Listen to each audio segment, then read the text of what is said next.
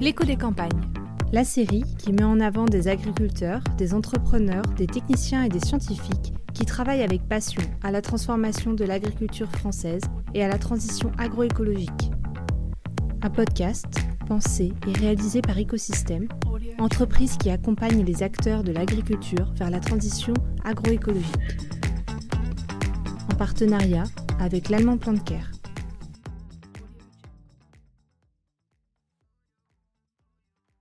Bonjour Audrey. Bonjour.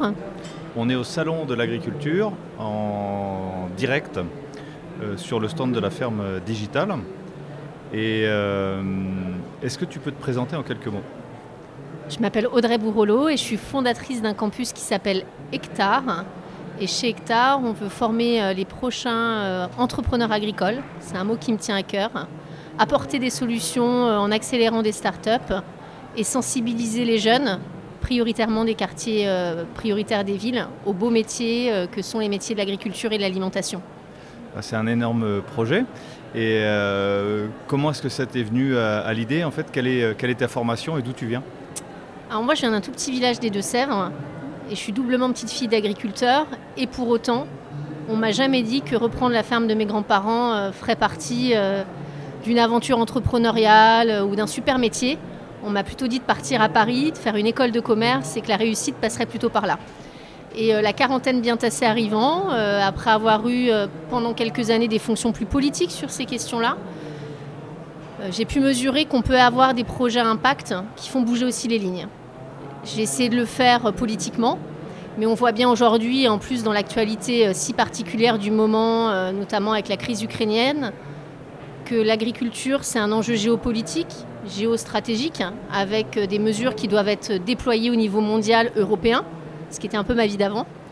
Et, euh, en sortant de cette aventure extraordinaire, surtout d'où je viens, euh, je voulais continuer à agir pour ces questions et je pense que d'être une chef d'entreprise, d'avoir un projet impact est aussi une autre manière aujourd'hui de porter ses convictions.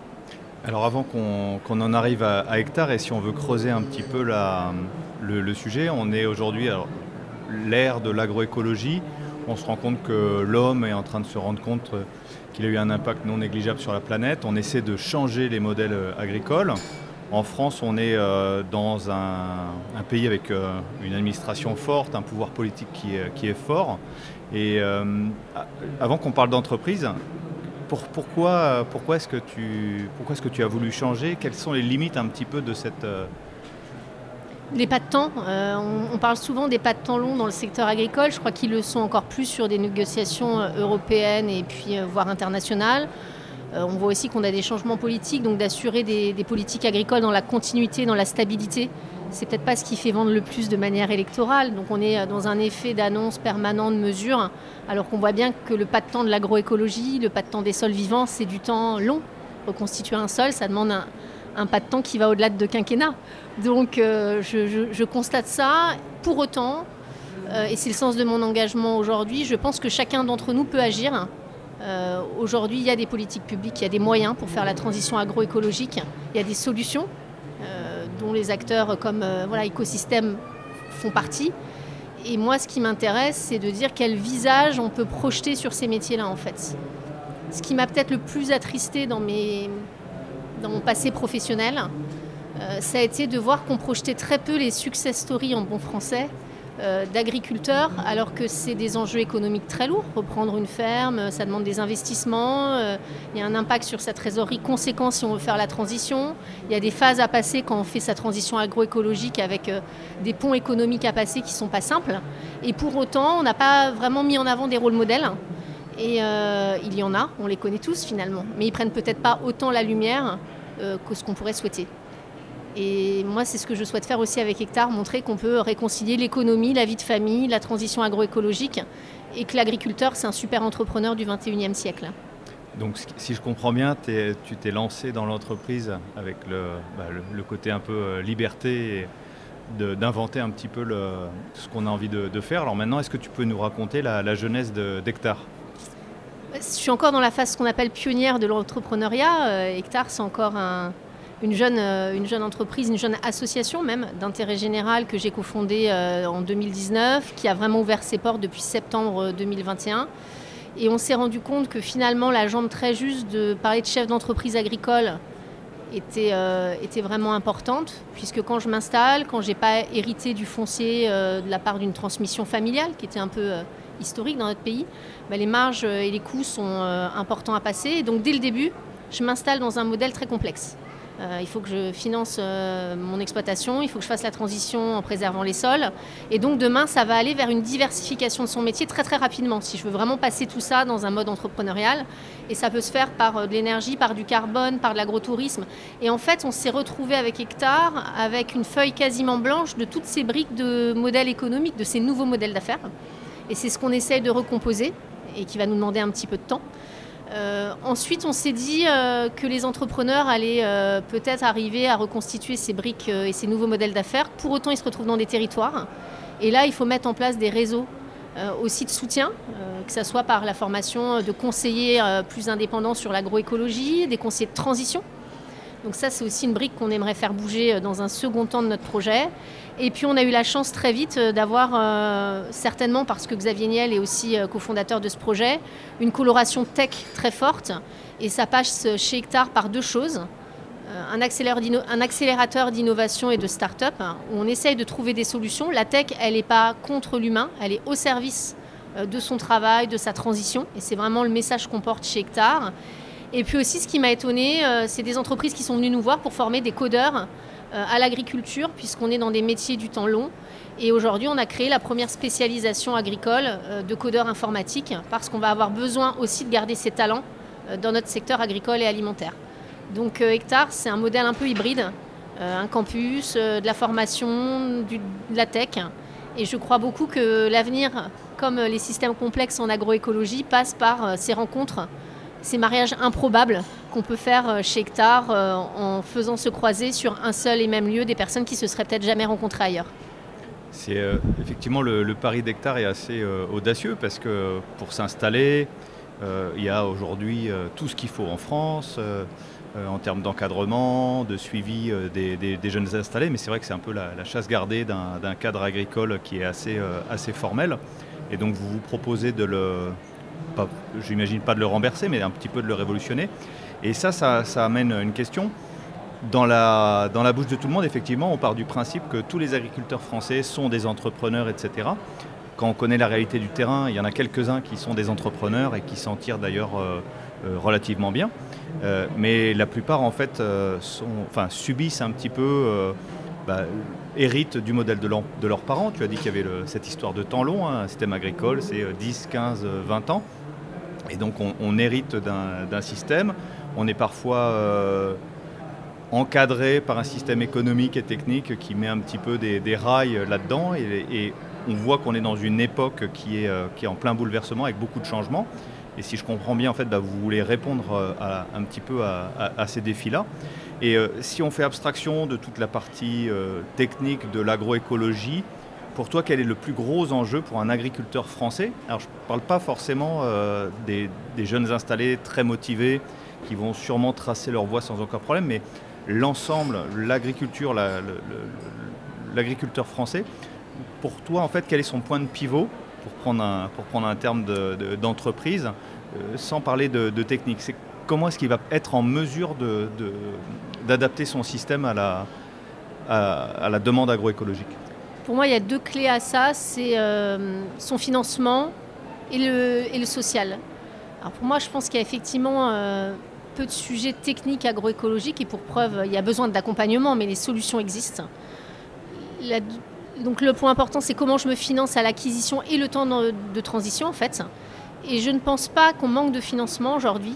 Je pense qu'on manque justement de réassurance dans des modèles pour aller chercher ces financeurs-là. Ils ont besoin de comprendre euh, pendant combien de temps ils vont devoir soutenir ces entrepreneurs-là. Donc moi, je suis très optimiste sur la capacité de financement. En revanche, il faut arriver avec des modèles qui tournent et qui sont un peu éprouvés et robustes. Et ça, pour le coup, on ne l'a pas sur toutes les filières ou sur tous les types de fermes qu'on accompagne. Donc voilà, le financement est un enjeu, mais je suis plutôt confiante.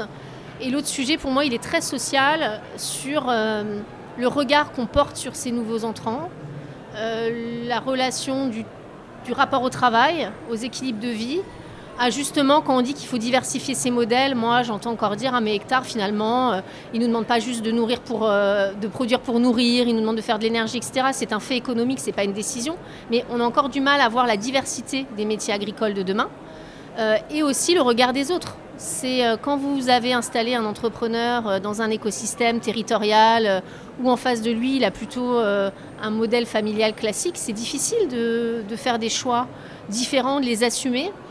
Et c'est toujours ce rapport, au temps. J'ai la chance avec Hectare d'avoir des équipes euh, plurielles. Et euh, effectivement, ceux du monde agricole m'ont dit on a à peu près le même âge. Moi, j'ai 40 moissons, 40 essais dans ma vie. Et à chaque fois, je rejoue euh, un test. Et si j'échoue, je le paye aux yeux de mes voisins, de mes pères. Et donc, le choix de changer engage beaucoup.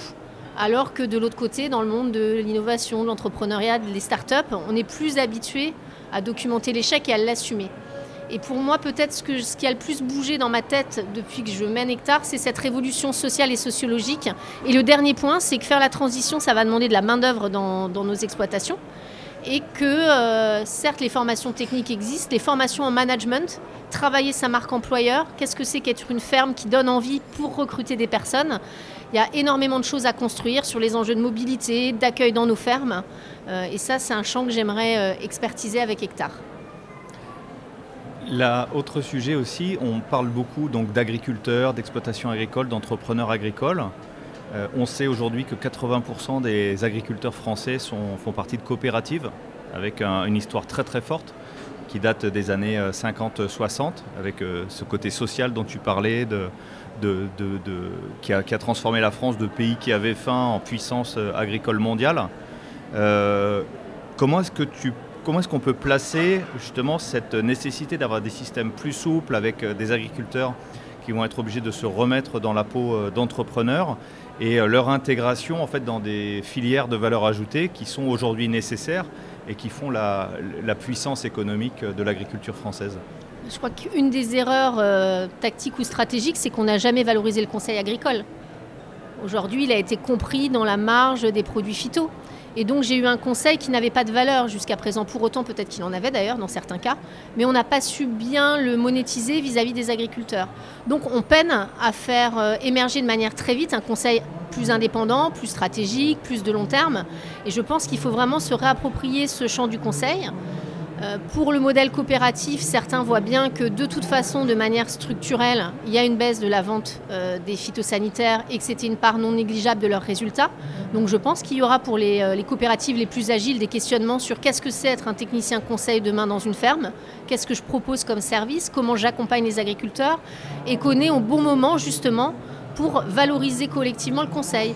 Et je pense qu'aujourd'hui, on a aussi un sujet des acteurs en place sur le coût du conseil il ne faut pas rougir. C'est une information de qualité qui offre des solutions et, euh, il faudrait s'accorder un peu plus sur le, juste prix d'un conseil. Sinon, on ne fera jamais émerger euh, des conseillers indépendants et les acteurs en place ne suffiront pas de toute façon à compléter ce besoin. Donc je pense qu'il faut être très décomplexé là-dessus et euh, pousser les initiatives d'un conseil plus indépendant, d'un conseil de territoire. Euh, et demain, ça peut aller euh, du conseil agroécologique, bien sûr, mais pourquoi pas la performance économique, aux énergies. Il va y avoir une pluralité de conseils à faire émerger et je pense qu'on n'arrivera pas à faire la transition du monde agricole si on ne fait pas la transition du conseil. Il y a aussi un autre sujet que tu as abordé tout à l'heure en disant que l'agriculteur devait redevenir attractif. On sait qu'il y a un énorme problème de main-d'œuvre, alors pas seulement euh, dans, le secteur agricole, en France, pour tout ce qui est euh, métier euh, de l'artisanat, les métiers manuels, etc. la ferme France a du mal à recruter des bras et est obligée de faire appel d'ailleurs à de la, main-d'œuvre étrangère. on sait aussi que le, modèle de l'agriculture familiale français est en train de se transformer. Il est encore prépondérant, mais on n'est pas passé sur un modèle euh, de holding ou de, ou cause, comme on peut voir dans d'autres pays. Comment est-ce qu'on peut, euh, peut avoir cette transformation sociale de l'agriculture en gardant en fait ce qui fait notre, euh, notre qualité des fermes à taille humaine gérées par des gens compétents, mais en, restant attractifs Comment est-ce qu'on peut emmener tout le monde vers là? Je reviens à la question quand même du financement parce qu'elle est cruciale quand on est. Je suis désolée de parler beaucoup de financement mais d'argent, mais quand on s'installe en tant que chef d'entreprise, c'est un enjeu. Et je pense qu'il y a tout un réinventé sur des outils de portage, de financement. on le voit dans d'autres secteurs, hein, la LOA, la lettre avec option d'achat, où mon travail me permet de réacquérir mon outil de production pourrait se mettre en place dans des systèmes agricoles. Donc je crois qu'il y a beaucoup à inventer sur le sujet du foncier, de son portage et de son financement. Et euh, je reviens sur mon sujet du visage et de la marque employeur. Demain, on doit devenir des employeurs de nos territoires. Et donc, qu'est-ce que je mets en place dans mon modèle d'affaires pour pouvoir intégrer des salariés Quand vous êtes déjà économiquement très juste, euh, saturé en termes de temps de travail, vous ne vous posez pas ces questions. Elles se posent dès le début. Et moi, j'insiste beaucoup sur le temps administratif et comment, qui tu salariés et quelles compétences tu vas chercher. Euh, et, et là encore, j'y reviens parce que j'ai des expériences assez fortes humainement avec des agriculteurs qui m'ont dit qu'il y avait aussi des tabous à dire ce qu'ils aimaient ou ils n'aimaient pas faire. Je partais l'autre jour avec un vigneron qui m'a dit Mais moi, je suis désolée, j'adore vendre, j'adore faire mon commerce, être sur des salons, j'aime pas faire la taille. Et j'ai jamais pu le dire, tout simplement. Parce que si euh, je recrute quelqu'un à la taille ou en tractoriste chez moi, on va me dire que c'est que j'aime pas mon métier que je le fais mal. Mais quel jugement, de quel droit on juge ça en fait? Si lui il est très bon en commercialisation et qu'il n'a pas envie d'être tractoriste sur sa ferme, c'est pas grave, c'est peut-être un excellent chef d'entreprise. Donc il faut aussi un peu casser ces visages-là, euh, remettre du management, de l'emploi dans nos fermes et ça passera aussi par ce changement un peu de mentalité. Donc financement et social, j'y reviens une seconde fois parce que je pense que ce sont des leviers euh, puissants euh, de la transition. Très bien. Alors on va rester dans le financement puisque tu, veux y rester. On avait ce matin une conférence sur euh, l'économie carbone. Est-ce que le carbone est l'avenir de, l'agriculture euh, française? Comment est-ce que toi tu vois justement la place de cette économie dans le financement de cette transition ou l'économie des fermes demain? Déjà, les sols, c'est euh, prendre soin de ces sols. Pour moi, c'est une évidence et ça fait partie des fondements qu'on donne chez Hectare. Quand on est un bon entrepreneur, on prend soin de son capital sol c'est essentiel. Après, de ce capital sol, si j'ai des bonnes pratiques, je peux en tirer une rémunération carbone. Ce qu'on observe un peu, parce qu'on a la, chance d'avoir accès à de la donnée et à de la data, c'est que le coût de transition de mes pratiques, quasiment quelles que soient les filières, pour passer en agriculture dite régénératrice, ne couvrira pas de toute façon, ne sera pas couvert par la vente euh, d'une externalité positive comme le carbone. Donc de toute façon, le carbone, et euh, je vais reprendre une phrase qui a été citée ce matin que je, fais mienne maintenant, c'est une cerise sur un gâteau économique qui doit être beaucoup plus large, et ça j'en suis convaincue.